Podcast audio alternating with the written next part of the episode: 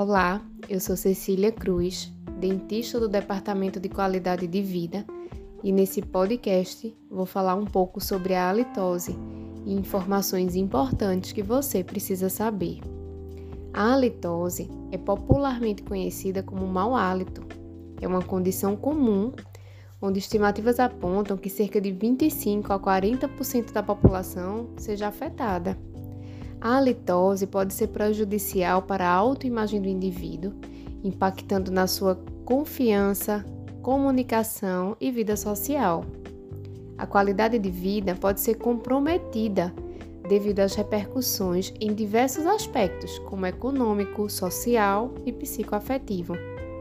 Estudos têm comprovado que a halitose está principalmente associada a condições específicas da saúde bucal, como, por exemplo, má higiene da cavidade oral, presença de gengivite ou mesmo de doença periodontal.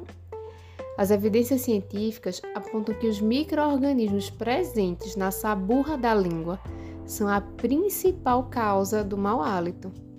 O dorso da língua, ou seja, a superfície da língua, é bastante irregular, sendo o nicho ideal para o acúmulo e proliferação de bactérias.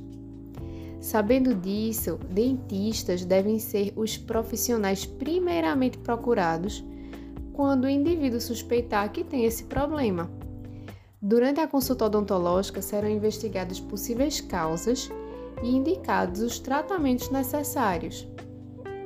Uma vez que as causas bucais estão relacionadas a microorganismos, é imperativo que além da escovação e do uso do fio dental, seja realizada a limpeza da língua, evitando assim o acúmulo de bactérias.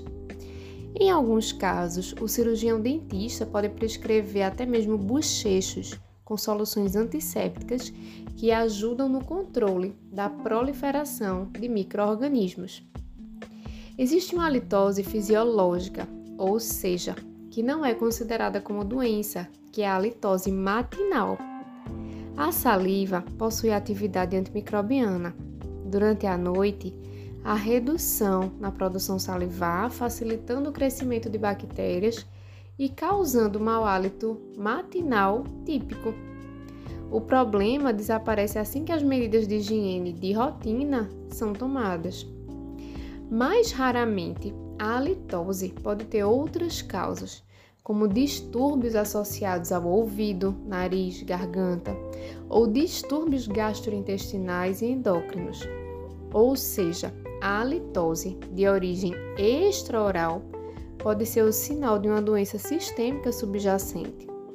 Nesses casos, outros profissionais podem ajudar no diagnóstico e tratamento. Existe ainda uma condição chamada halitofobia ou halitose não real, onde o indivíduo considera ter mau hálito, mas não tem. São pessoas que procuram ajuda profissional e, mesmo com diagnóstico e tratamento, não se convencem que não existe situação de halitose. Essas pessoas têm ideia compulsiva de ter mau hálito e de incomodar outras pessoas com essa situação Estima-se que 1% da população adulta possa ter halitofobia, afetando sua vida social.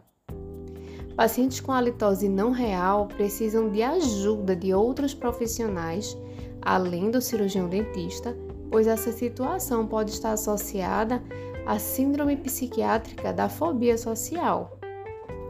Outra condição, chamada de pseudohalitose, também merece ser mencionada são pacientes que consideram ter mau hálito, mas não têm. Esses pacientes, durante o tratamento, eles acabam se convencendo de que fato não possuem.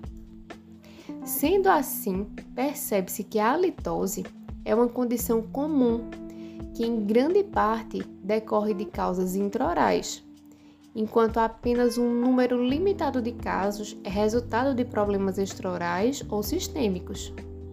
No entanto, a investigação de causas extraorais é essencial, pois pode ser o sinal de uma doença sistêmica, justificando em algumas situações que o cirurgião dentista encaminhe o paciente para avaliação, com o otorrinolaringologista, especialistas em medicina interna, psicólogos ou mesmo psiquiatras.